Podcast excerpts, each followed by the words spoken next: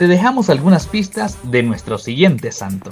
Descubrió su vocación al seguir las huellas de un monje carmelita descalzo en la nieve. Se le conoce como el santo de la vida ordinaria.